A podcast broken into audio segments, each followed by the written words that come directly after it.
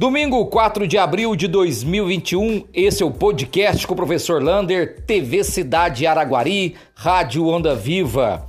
Hoje tivemos mais dois óbitos por Covid-19 na cidade de Araguari. Chegamos ao número expressivo de 308 óbitos por Covid-19 em nossa cidade. Estamos com 22 pessoas internadas nas UTIs e 25 pessoas internadas em enfermarias números que vêm baixando gradativamente. Porém, devemos manter aí o nosso distanciamento social, o uso de máscara e também o uso de álcool em gel. Amanhã estaremos na onda vermelha. Vai abrir quase tudo a partir de amanhã. Até os bares vão poder vender e consumir bebidas alcoólicas. No meu entender, abriu-se demais neste momento. Vamos ficar aí verificando os números das internações, dos contágios, para ver como que reage a nossa cidade. Lembrando que nós devemos fazer o nosso dever. Então, a partir de amanhã, abre-se quase tudo, comércio funcionando normalmente das 8 às 18, né? Os bares podem vender bebida alcoólica até às 20 horas, mas mantém-se o toque de recolher. O toque de recolher é das 20 até às 5 da manhã.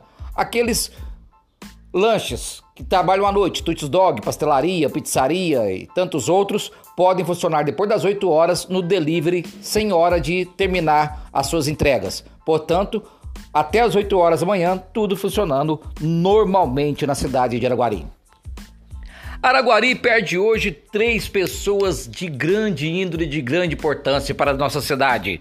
Perdemos aí o Dr. Valdir Dias, ex-promotor de justiça, dono do Jornal Diário de Araguari, foi ex-presidente do Atlético Araguari Clube, Araguari Atlético Clube, e também foi participante ativo da nossa política da nossa cidade. Ele sempre um bom papo, um grande amigo, e o Dr. Valdir nos deixou essa noite aí de madrugada, né? Quer dizer, e deixando todos nós assustados aí com essa notícia, mas sabemos que ele estará lá com Deus sempre e fica até sem palavras para dizer, tanto que era carinhoso o Dr. Valdir Dias.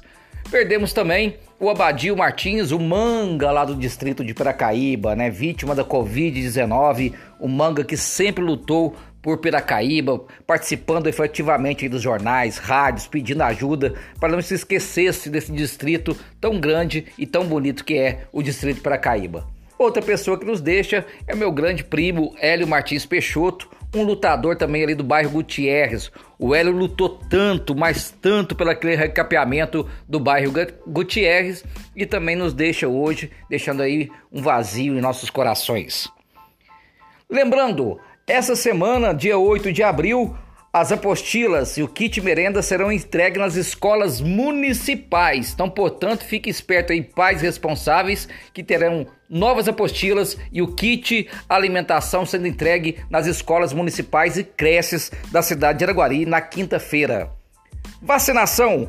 Essa semana teremos vários dias de vacinações em Araguari. Fique esperto também todo mundo, porque vai ter segunda dose e primeira dose. Araguari deve buscar as vacinas na segunda, na parte da tarde, lá em Uberlândia, e deve soltar de tardezinha o calendário de vacinação desta semana.